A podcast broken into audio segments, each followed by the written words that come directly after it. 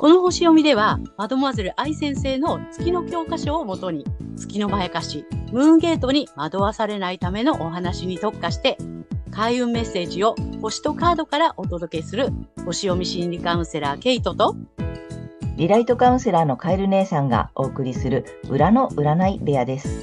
月星座の注意ポイントもお伝えしていますので、太陽星座と合わせてご覧ください。月星座がわからない方は、無料のホロスコープの作成サイトの URL を概要欄に貼っておきますので確認してください。月星座のムーンゲートについては、12星座別に詳しく解説している動画がございますので、ぜひそちらもご覧ください。ゲートとカエル姉さんの裏の占い部屋へようこそ。ようこそ皆様、こんにちは。お元気ですか？はい。ということでね、えー、今回は4月の20日、お羊座のね、新月のなんと2回目。そして、けいちゃん日食なんだよね。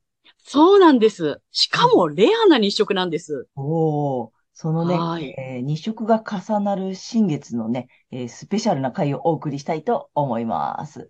はい。ね、まずは、まあ、けいちゃんにね、えっ、ー、と、全体の星読みをお願いします。はい。では、よろしくお願いいたします。はい。今回の新月は、えー、お羊座の29度というところ、Q ハウスで起こる、えー、2回目の新月となります。さらに、新月のスペシャルバージョンの日食です。そしてこの日食も超レアな金環回帰日食となります。はい。でね、あの、ま日本では一部地域で部分日食が見られるという感じなんですね。はい。で、日食っていうのは、えー、太陽、月、地球っていうのがほぼ一直線に並んで、太陽が月に隠されてしまう状態ですね。はい。太陽の一部が欠けて見えるのが部分日食です。そして、え太陽が全部隠れてしまうのが皆既日食。で、太陽を隠しきれずにリングのようにね、見えるっていうのが金環日食になります。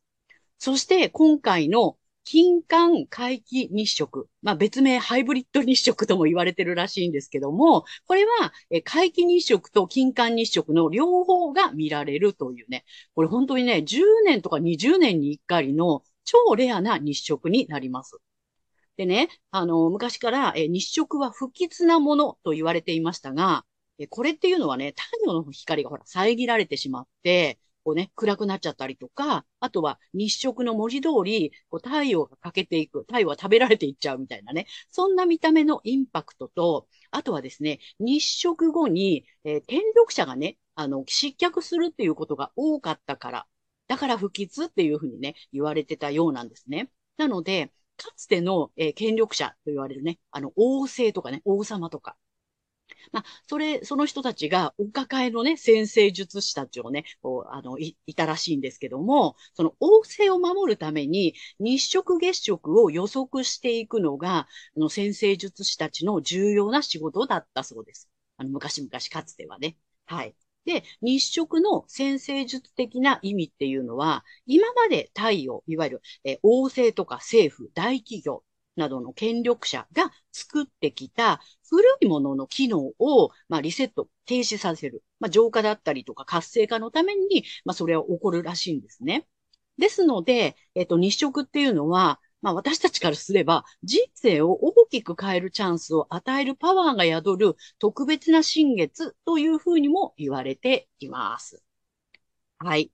さて、あの、新月の方なんですけども、Q ハウスが意味する外国、宗教、法律、正義、高等教育、出版、投資、研究といったね、まあそういったエリアで、え居場所とか、ホーム、安心、安全といったね、まあそういったところに関心が向いて広がっていきそうな雰囲気です。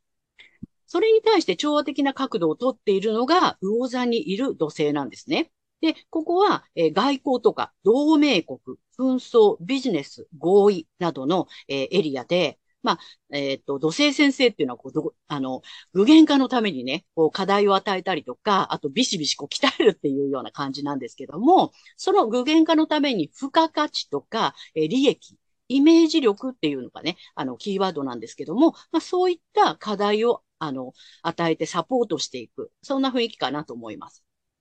一方、健康、衛生、えー食料、兵役、軍隊、労働者などを意味するエリアで、えーその理想の実現のために飛び越えろよっていうふうにね、こう圧をかけて煽ってくるのが破壊と再生の冥王星です。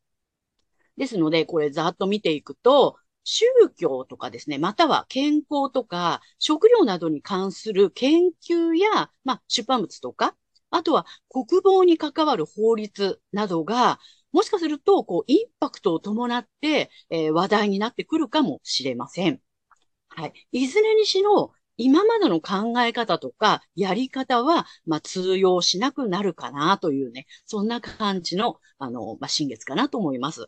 はい。まあ、社会のムードっていうのはね、まあ、こんな感じです。はい。はい、ありがとうございましたあ。りがとうございます。なんかすごいね。うん特別な感じ。まあ本当にあれなんだよね。二色の意味とさ、すごく重なってるんだね、今回ね。なんかねうん、うん、なんか政治的な動きだったりとか、その法律に関することだったりとかっていうことが、ね、もしかするとね、すごい話題になってくるのかなっていうね。そんな雰囲気がすごくしてるかな。ねあとあの、ほら、えっと、お羊座のさ、2回目じゃない？そもうさ、だから、まあ、とちょっと前回にもお話ししてるんだけど、リス、なんていうの、えっと、もう一回リスタートなんだよね。う。そうなの。本格スタートって感じだよね。ね、あの、1回目の新月の時に、お羊座の新月の時に、こういうふうにちょっと変えてみてねとか、こう変わるよとかね。まあ、うんえっと、自ら新しいことを始めた方も多いと思うんだけど、まあ、なんかね、周りからなんとなくこういうふうに環境が変わってきたなっていう方も多分多かったと思うんだよね。で、うん。えっと、その後に天秤座の満月が来て、ちょっと調整してねって言ってね、あの、うん緊急配信動画もお送りしましたが、そうですね。えーそのね、その後に、じゃあ、でももう一回それだ、ちょっと揺さぶられてるだけだから、ちゃんと続けてねっていうお話をね、えーうん前回させていただいてるんだよね。そうです、そうです。で、そのだからいよいよ2回目なんだよね。そうなの。だから社会がさ、いろいろさ、ガタガタガタガタしてきそうな雰囲気がちょっとね、するんだけども、うんだからそれにビビったりとか、それでブレーキかけたりとか、あの、しない方がいいのかなっていうね、そんな感じはします。そうだね。あの、最後のにも言ってたさ、その、ちょっとリセットをしてってさ、その、うんうんと、悪い意味ではなくって、本当にさ、本当に自分、個人の幸せを追求するためにうん、あの、見直してねとかさ、ちょっとこう、何、女性先生からね、厳しくチェックが入ったりそうするけど、まあ結局は幸せに向かっているっていうことなんだよね。うん。そうですね。それに伴ってちょっとインパクトのある、ね、周りがガタガタしたり、なんかちょっとね、えーニュースが出たりするかなっていう感じがすしてるね。うん、見てれ取れるかなっていう。うんうん。うん、ちょっとね、あの、ほら、なんだっけ、国防に関わる法律とかさ、うん。あれだよね、そもそもに移植の時はさ、その政権が変わったりとかってことが多かったっていうのもあるから、うん。ちょっと国絡みとかさ、国の規模ってちょっと大きい感じでさ、うん大きな変化があるかもしれないし、うんあとあれだよね、食料ね。あそうね。ねそう、ロックハウスはそういうのもあるからね。うん、なんかほら、最近話題のコオロギ話題のね。ね。コオロギちゃんとかね。ね。そういうのをさ、うんちょっと新しいものが入ってきてさ、そこでどういう選択をしていくのかとかね。うん。そんなことがちょっと大きなニュースや話題になるのかなっていう気配が。そね。う。匂ってますよっていう感じがします。うん。はい。まあ、でもどちらにしてもその、なんていうの、良くなるためのリセットだったり、見直しだったり、と、あと、うんと、まあ、続けて、このままね、その個人の幸せを追求してほしいっていう感じの動きかな。そうなのね。はい。で、個人ではうん、まあ、Q ハウスっていうのは、まあ、探求とか工事の知性とか専門知識、思想哲学っていうね、あそういうのがキーワードの探求と精神性のエリアなんですね。うん。で、姉さんさっき言ってくれたみたいに、天秤座の満月で、まあ、自分自身の内側に目を向けて、自分の幸せの形を追求してねって言ってね、まあ、追求した後の、さらに自分が安心できる場所、で、自分らしく生きることへの探求っていうことを、今回の新月では促されてる。そんな感じがします。なるほど。だそっちに向かいなさいよって言われて、うん私たちの内面のね、感情も、まあ、そっちの方に向かいそうんうんうんう。うん。で、その具現化のために、イメージとか、まあその目に見えない付加価値をつけるんだよっていう、その土星先生の課題が与えられそうです。でこれ土星先生はね、課題をね、まあ宿題出した後で、ちゃんとお前宿題見せろってチェックが入るので、でもさ、苦手なのよ、土星先生の課題って。苦手意識を感じる部分だから、嫌だなーって言ってこう、あの、手をつけないでいると、後でチェックが入って審判下っちゃうので、苦手でもちゃんと取り組みましょうねっていう感じです。ねはい。ちょっとで、、さ、そうそう。であれね、さらに、まあ理想を実現するためには古い環境から抜け出せよっていう感じで、強制的に圧をかけてきそうなのが、水亀座に移った冥王星です。ねえ。なるほどね。強制的に来ると思おー、そうか。だから、いい方に向かうために、すごいなんか今回押し出しが強いね、これ。なるう。そうなんだよね。うん。ほど、なるそんなほど。感じ。でね、うんまあ、今回ほら日食もあるからうん、日食の時って、やっぱりその、あの、惑星配列じゃないけれども、天体がやっぱりね、一直線に並んでるっていうことは、やっぱり、あの、まあ、心身ともにちょっと揺さぶられるじゃないけれども、うん、不安定にね、なりやすいんですね、やっぱり。うん。私たちのやっぱりね、あの、80%、70%から80%は水なので、引力みたいな感じ。うん。うん。で、それでね、ちょっとこう不安定になりやすいので、で、社会もそういう感じじゃない？不穏な空気がね、漂ってる感じがするので、うん何があっても大丈夫っていう心の安定を図っていきましょうねっていう感じはしますね。なるほど。ちょっと揺さぶられるかもしれないけれど、うん。あの、厳しめのリセットかかってるけど、うんここちょっとあれだね、踏ん張り時みたいなね。そうなの、そうなの。うんね、騙されないでくださいね。ねうん。で、まあ、冥王先生戦はやっぱりね、こう破壊と再生なので、うんうんうん。やっぱりね、今まで安心だなって思い込んでいたうん古い環境っていうのが、おそらく破壊されるんでしょうねっていう。うん。もうなるほどね。古いよって。そこはもう安全じゃないよ。うんうんうんううん。んうん。老朽化してるよ、みたいなね。そうね。だからそれが安心安全って思ってたり、ね、信じたままだとちょっと、あれだね、この後危ないよって。だから逆にね。うん。いろいろリセットされたり、なんか強制的に宿題出されるけど、新しい安心安全の場所を知るためなんだよね。そうなの。うんうん。そうなんですね。だから、なんかさ、なんとなくさ、こんなに、あの、なんていうの、あの、でっかくて頑丈な建物だったら大丈夫だって言って、そこにいたくなっちゃうんだけどね、心情的には。うんうんだけどそれもう古いよ、老朽化してるよっていうね。だからそんなのはぶっ潰しちゃった方がいいよねっていう感じで、冥王先生の破壊。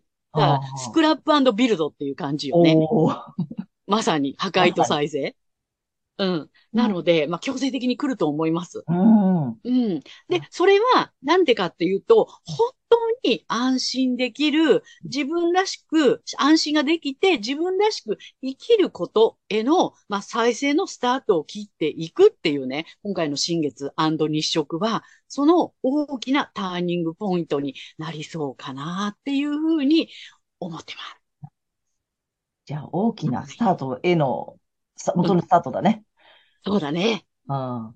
はい。すごい、このに、お羊座の新月2回目と、えーこの日食スペシャルっていうことで、うん皆さんは、ぜひ、あの、ね、新しいスタートを切っていきましょう。はい。ねはいありが。とうございます。では、今回の新月日食が、蟹座さんにとってどんなね、新月なのかっていうことでお話をしていきたいと思います。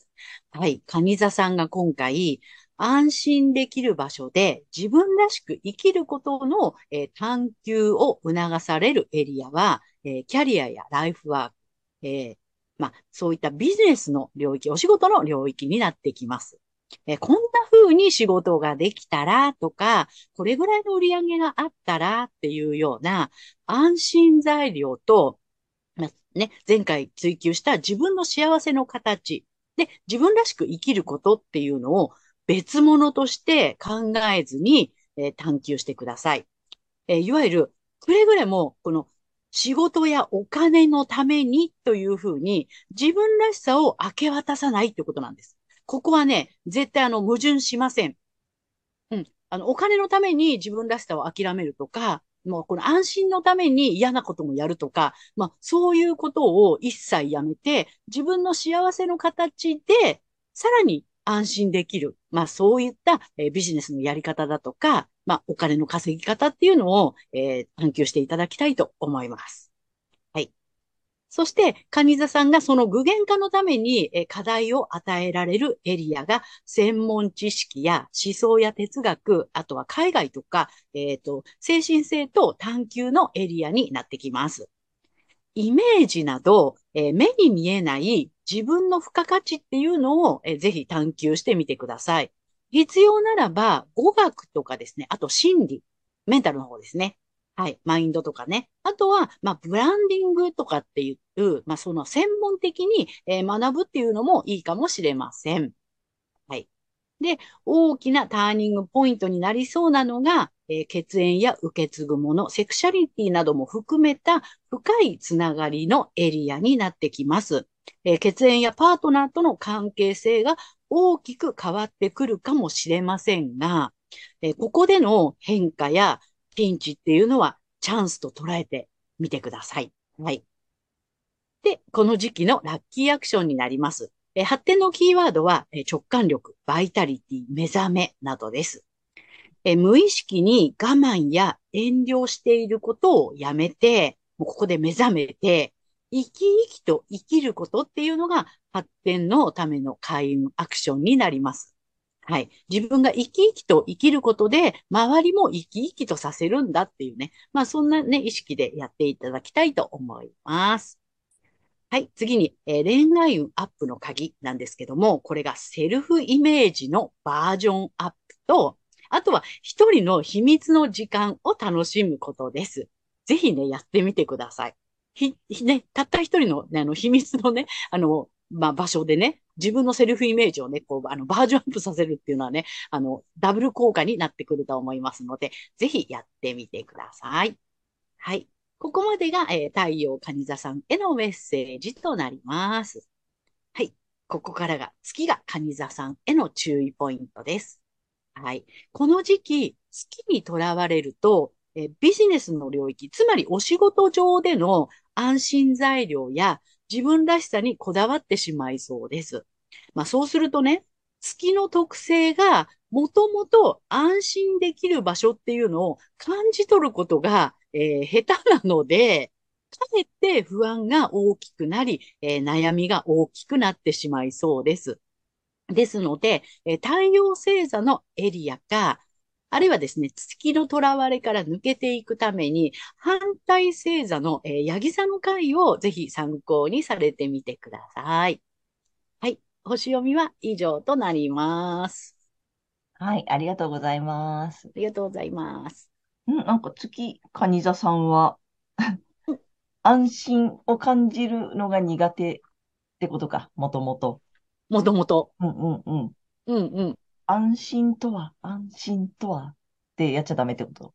そう、安心安全な場所にいるのになんか不安になっちゃうみたいな感じかなと思うんですね。安心っていうね、自分を守るとかっていう、そういう、うん、なんていうの、こうか感じることが、うん、あの、に、苦手というか下手くそなんだよね。うんうんうん。なるほどね。そこはあえてじゃあまああまり深く追求しなくてもいいってことかな。月そうそうそう。さんはね。はい。なるほど、なるほど。わかりました。ありがとうございます。ありがとうございます。はい。ということで、ここからはカエル姉さんの、えー、カードリーディングならぬカードカウンセリングをお送りしたいと思います。で、まあ、前回のことがあったので、今回ね、あの、ちょっとまあ今回も3枚ご用意しておりますが、ちょっとね、もう3枚いっぺんに見せて紐解いていこうと思います。はい。えー、カニ座さんの3枚いきます。えー、じゃだん。おうん。あのね、逆位置並んでるけどね、とってもいいのよ。うんうん。あの、いい感じなので、で、あの、今回ね、いろいろと土星先生とかさ、あとこの、何ピンチな、ピンチとか変化とかがさ、結局はチャンスだよっていうことの動きじゃない？星が。うん。うん。やっぱりそんな流れになっているので、ちょっとそれをね、えっと、ここから解説していきたいと思います。で、まあ、あの、前回もね、すごく、あの、いいメッセージをくれたこの天使さんのカードをね、うん、あの、深く読み込んでいきたいと思うので、えー、カニ座さんのね、出たやつがね、感謝です。おうん。あの、赤ちゃんいるやつね。やっぱね、お、お子さん。カニ座さんっぽいね。ね？羊ちゃんもいてさ、そう、やっぱこう、カニ座っぽいね。で、ちょっとね、このカードの意味を読んでいきたいと思います。まずね。えっとね、えっと、キーワードが3つあります。あのね、またちょっと4枚に笑っちゃいけない。はい。仕事と家庭のバランスを取る。まさにだ。まさにカニ座さん。で、あと、絆を大切にする。で、えー日常的な豊かさ。ね。カニ座っぽいよね。いや、本当だね。ねで、まあ、感謝の天使さんなんだって。で、ちょっとね、文章を読んでいきたいと思います。えー平穏で、何？牧歌的っていうのかなこれ。日常風景の中、えー天使が子供たちと話をしています。この天使は、えー聖母の愛を宿しています。特別な場所ではなく、日常的な些細な場面にこそ、えー聖母の愛は溢れていて、あなたは日々聖母に守られているのです。えー日々交わされる小さな思いやりの数々は、とても大切で尊いものです。あなたの周りの人たちがあなたに感謝をしてくれるのと同じように、あなたも人から温かい気持ちをもらったら、感謝の気持ちを忘れずに、ありがとうと言葉にしてください。その魔法の一言で人の心は、えー人の心はとても温かくなります。えー人は、えーともすれば広い大会にばかり目が移っ目がいってしまうものですが、日々の些細な仕事をきちんとこなしていくことは、大きな仕事を成し遂げるのと同じくらい尊いものです。というね、メッセージ。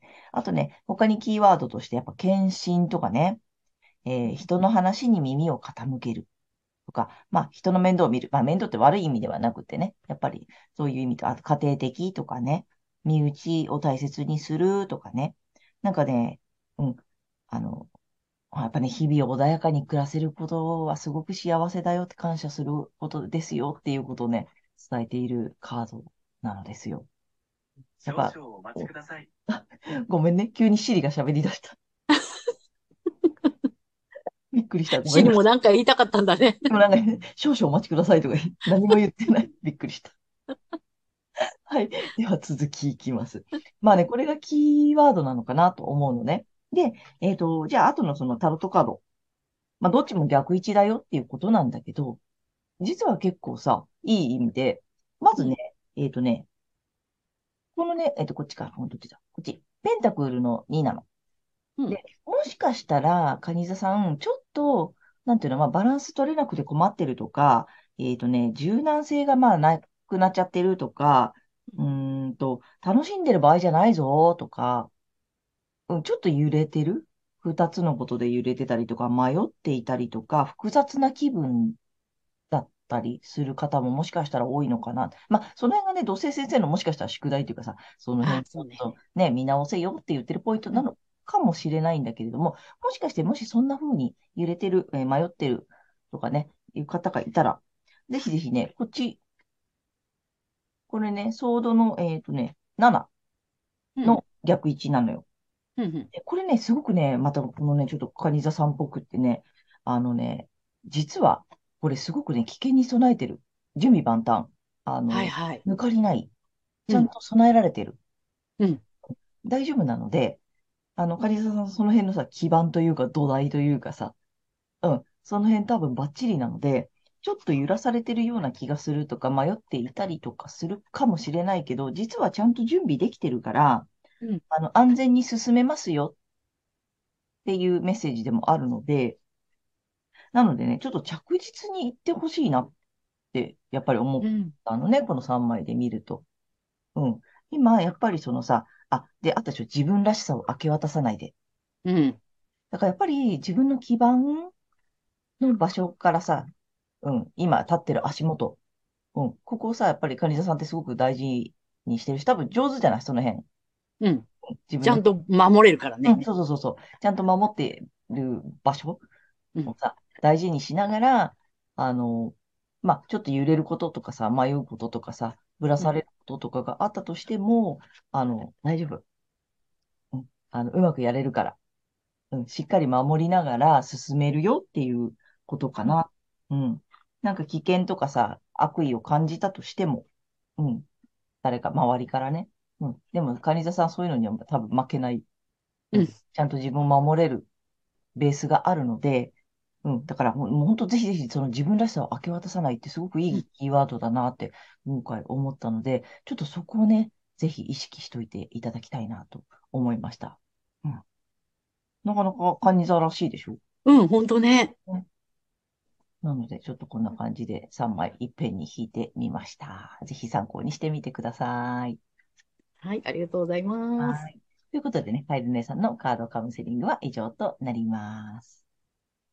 えー、ということでね、えー今回は4月の20日からね、えーと、5月の5日までのね、星読みとカードリーディングをお送りしました。まあ、皆さんね、この回、あの、ご自身の太陽星座の回をご覧になっていただいていると思うのですが、えーぜひね、月星座も調べていただいて、えーその注意ポイントも見ていただき、あとね、あの、申し上げた通り、反対星座のところにもすごくヒントがあるのでね、そちらも参考にしてみてください。はい。ということで、けいちゃん、次回の放送は？はい。えー5月の6日、えーサソリ座の満月となります。また面白そうだね。そうなの、実はね、マジカルムーンと言われてるんです。そう、ね、なんか満月ってお名前がついてるのよね。うんうん。えー、楽しみです。はい。はい。はい。ということでね、えー、またチャンネル登録やグッドボタンなどもね、あの、たくさん見ていただいてありがとうございます。励みになっていますで、ぜひまたよろしくお願いいたします。はい。えー私たち二人の個人鑑定の詳細や、えーブログ、公式 LINE などの URL は概要欄に載せてありますので、そちらもぜひよろしくお願いいたします。ということでね、皆様素敵な2週間をお過ごしください。またねー。ありがとうございました。また次回ねー。